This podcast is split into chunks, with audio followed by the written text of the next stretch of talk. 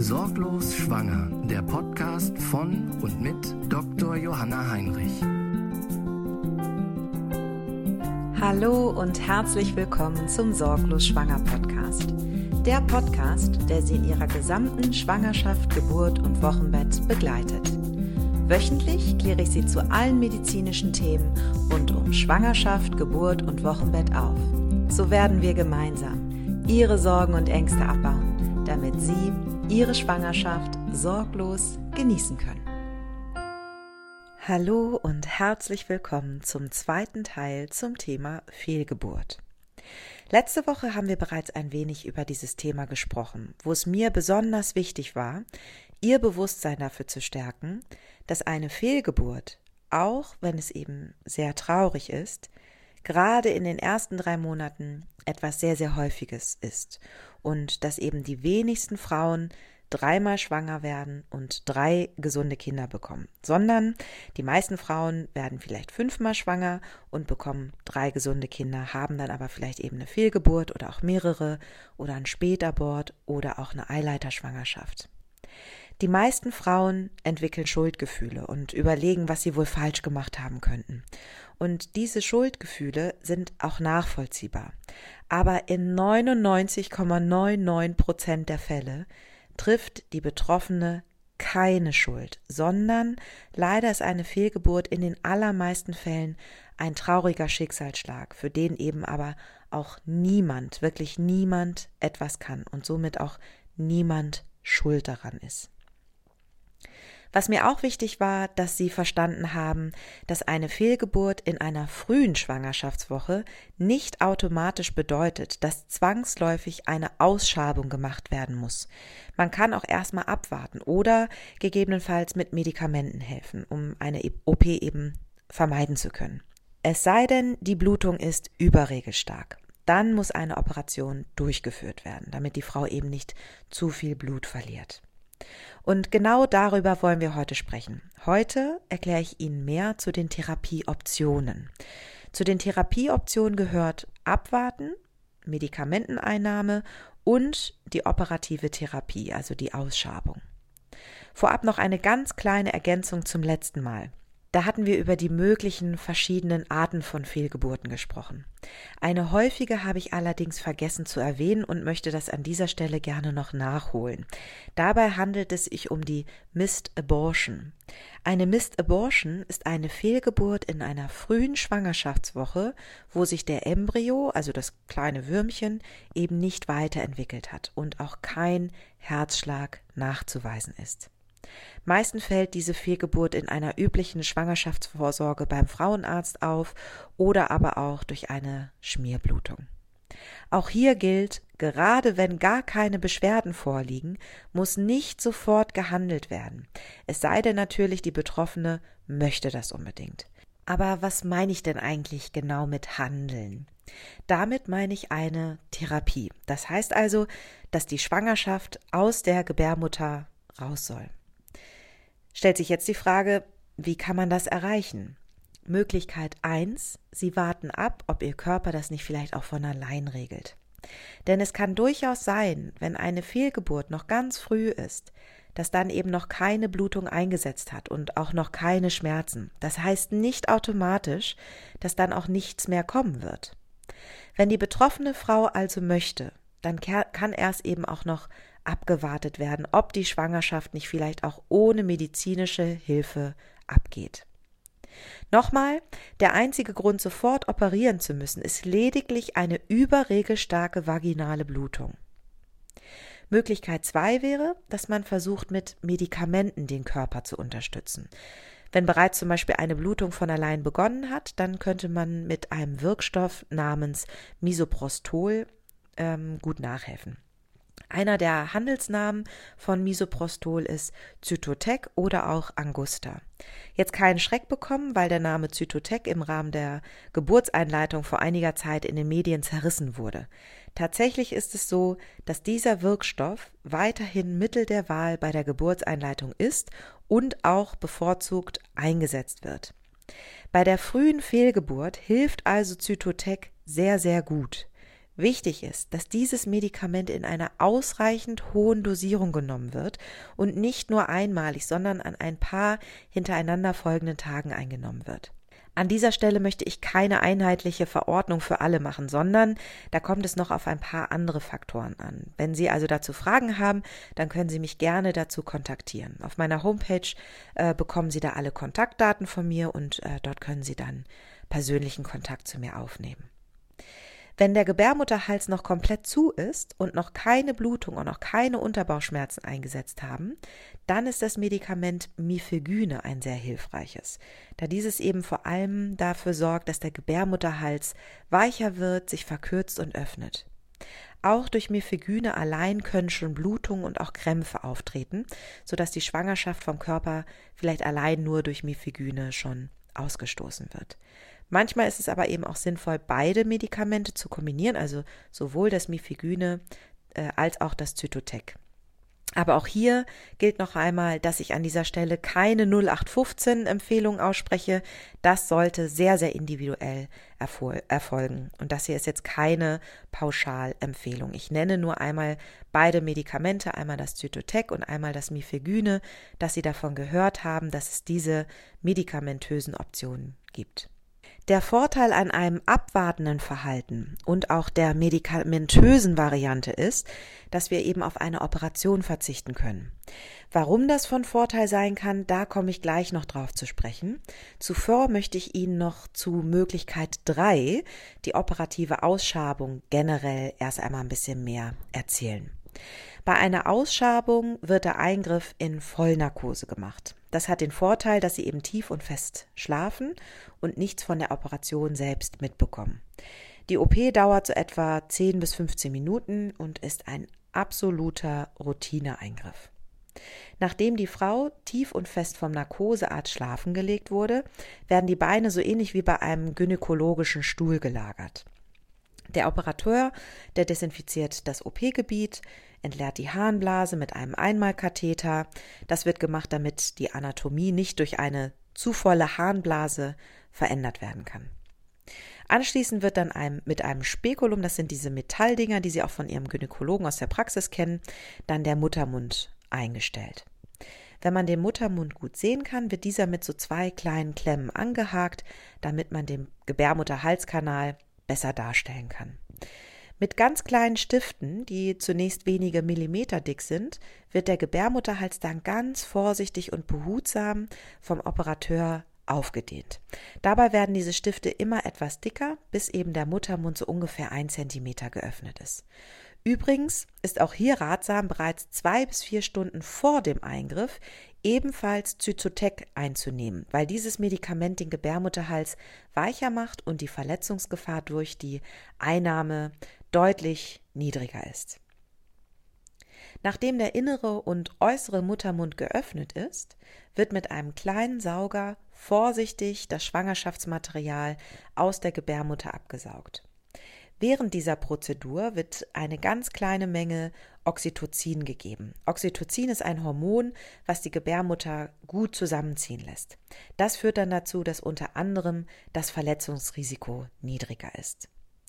Nach der sogenannten Saugküretage erfolgt dann in der Regel so eine kleine Nachküretage mit einer Art Minilöffel. Und Küretage bedeutet immer Ausschabung. Also erst macht man so eine kleine Saug Ausschabung und danach wird mit so einem ganz, ganz kleinen Löffel nochmal eine Nachausschabung gemacht, um gegebenenfalls noch letzte Reste an Schwangerschaftsgewebe entfernen zu können. Zum Schluss werden dann alle Instrumente entfernt. Man kontrolliert nochmal, dass keine stärkeren Blutungen vorliegen und damit ist dann die Operation beendet.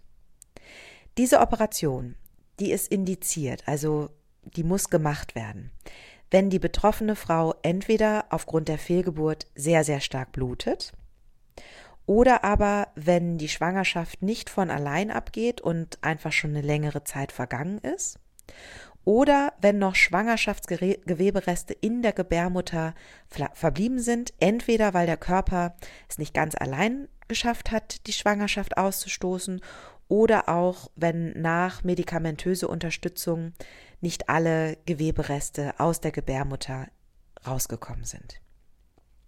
Angenommen, die betroffene Frau möchte erstmal abwarten, dann kann sie das auf jeden Fall gerne machen. Nur muss man auch bedenken, und das war das, was ich eben äh, angemerkt hat als zweiten Punkt, wann diese Operation indiziert ist, dass das eben nicht wochenlang geht.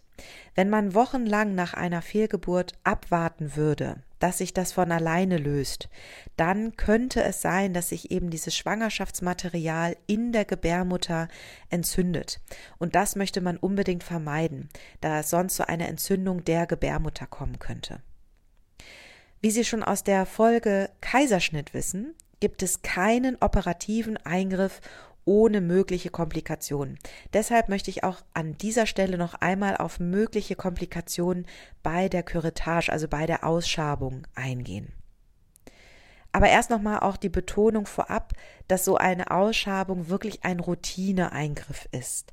In den allermeisten Fällen geht so eine Operation ohne Komplikationen vonstatten. Dennoch möchte ich eben der Vollständigkeit halber auch einmal hier auf die möglichen Komplikationen eingehen. Es kann zu Verletzungen von Blutgefäßen, Nerven und Organen kommen. Das heißt, wenn man nicht vorsichtig ist, kann rein theoretisch die Gebärmutterwand mit dem Sauger und mit oder mit diesem kleinen Löffel zum Ausschaben äh, durchstochen werden. Wir sagen dazu dann Uterusperforation. Das ist meistens nicht weiter schlimm. In diesem Fall muss die Frau eine Nacht zur Überwachung bleiben, dass man eben kontrolliert, dass sie nicht schlimmer blutet und das war es dann meistens auch schon. Das entstandene Loch, das heilt dann in der Regel von allein zu. Sollte es bluten, kann es sein, dass man vielleicht mit einer Bauchspiegelung in den Bauch reingucken muss und das Loch in der Gebärmutterwand bei starken Blutungen vernähen muss. Sollte die Blutung mittels Bauchspiegelung nicht gestillt werden können, kann es auch sein, dass man einen kleinen Unterbauchschnitt machen muss, um das Loch in der Gebärmutterwand dann zu vernähen. Sollte auch so die Verletzung nicht aufhören zu bluten, würde, bevor die Frau verblutet, die Gebärmutter entfernt werden. Allerdings, und das möchte ich wirklich betonen, kann ich Ihnen sagen, dass ich noch nie von einem Fall gehört habe, wo das passiert wäre. Es ist also extrem, extrem, extrem, extrem, extrem selten. Sollte es zu einer Verletzung der Gebärmutter kommen und die Frau wird danach erfolgreich schwanger, sollte unbedingt in der nächsten Schwangerschaft das dann auch dem Gynäkologen gesagt werden. Das muss unbedingt im Mutterpass eingetragen werden. Wenn nämlich die nächste Schwangerschaft normal verläuft, ist das relevant für die Geburt. Das geburtshilfliche Team sollte das unbedingt wissen, also dass es bei einer vorherigen Schwangerschaft eben zur Verletzung der Gebärmutterwand gekommen ist und je nachdem, wie ausgeprägt die Verletzung war, gegebenenfalls dann auch einen, einen geplanten Kaiserschnitt gedacht werden. Das eben unter der Geburt sein kann, wenn eben sehr starke Wehen auftreten, dass diese Narbe äh, der verletzten Gebärmutterwand nicht standhält und also den Wehen nicht standhält und dass es deshalb unter der Geburt zu einer sogenannten Uterusruptur kommen kann. Das heißt gleichzeitig aber nicht, dass wenn es zu einer Verletzung der Gebärmutter bei einer Ausschabung gekommen ist, dass es immer zu einem geplanten Kaiserschnitt kommen wird. Auf gar keinen Fall. Nur ist es eben wichtig, dass das geburtshilfliche Team darüber informiert ist, dass es das eben im Hinterkopf hat. Diese Perforation, also diese Verletzung der Gebärmutterwand mit dem Sauger oder diesem kleinen Löffel, passiert eben sehr, sehr selten. Mir selbst ist das noch nie passiert und ich habe auch hunderte solcher äh, Eingriffe gemacht. Aber ich nenne sie hier, weil es die schwerwiegendste Verletzung ist, die bei eben diesem Eingriff passieren kann. Ansonsten kann es zu Blutungen oder einem Bluterguss kommen, es kann sein, dass Reste verbleiben und nochmal operiert werden muss. Es kann auch sein, dass sich etwas entzündet oder schlecht heilt. Und jeder Eingriff ist auch immer ein Risiko für eine Thrombose oder Lungenembolie. Tatsächlich ist es aber so, dass man vier Stunden nach diesem Eingriff in Begleitung nach Hause gehen darf. Man ist also sofort wieder mobil und braucht dementsprechend auch keine prophylaktischen Thrombosespritzen. Es sei denn, man hat natürlich eine vorbestehende Gerinnungsstörung, dann sieht die Situation anders aus. Aber wenn man gesund ist, ist da weiter nichts zu beachten. Was aber an dieser Stelle auch erwähnt werden sollte, und deshalb bevorzuge ich es, wenn man zunächst ein abwartendes oder auch medikamentöses Vorgehen probiert, dass wenn man eine Ausschabung hatte, es im Verlauf noch zu Problemen kommen kann. Das heißt nicht, dass Probleme auftreten müssen, aber es kann eben passieren. Dazu gehört, dass das Risiko nach einer Ausscheidung leicht erhöht ist, dass man erschwerter wieder schwanger werden kann. Es kann sein, wenn es zu ausgiebig ausgeschabt worden ist, dass dann ein sogenanntes Aschermann-Syndrom entwickelt werden kann.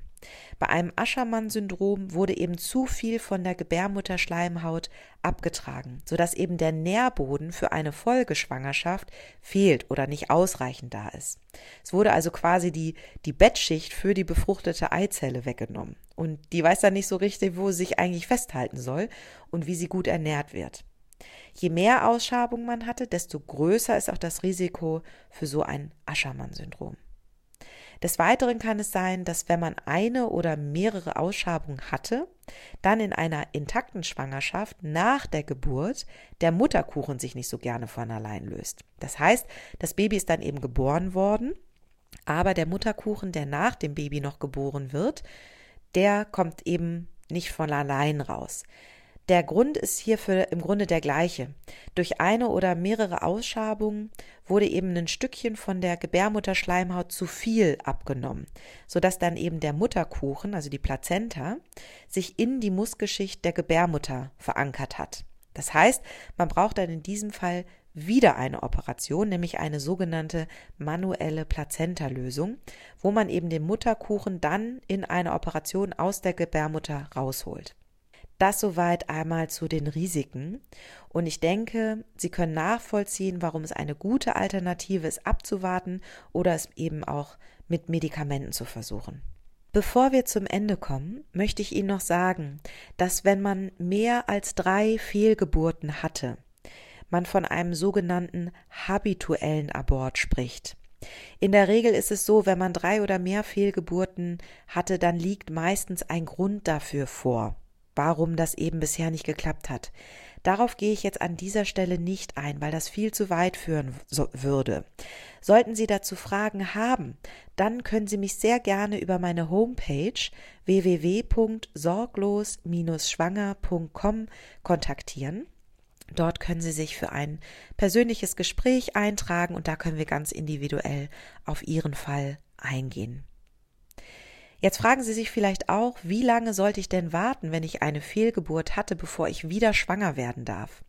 Da gilt generell, dass Sie eine Periode abwarten sollten. Das heißt, dass die Gebärmutterschleimhaut sich einmal von allein aufgebaut und auch wieder von allein abgebaut haben sollte.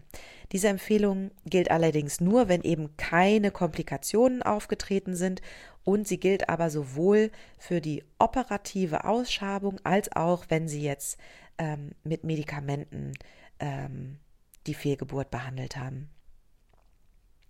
Das waren jetzt schon mal ziemlich viele Informationen.